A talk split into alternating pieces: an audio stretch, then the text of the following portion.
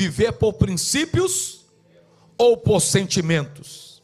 Princípios tem a ver com a solidez do nosso caráter em Deus. Agora, sentimento tem a ver com o momento. O caráter é a nossa solidez, mas o sentimento é o momento. Cuidado com o sentimento.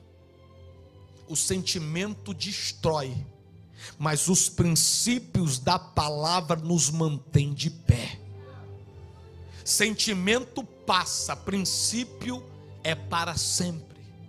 Quantos de nós já deu vontade de tomar sorvete, estava calor, você não tinha dinheiro para comprar ou não tinha onde comprar? Passou a vontade, o sentimento passou.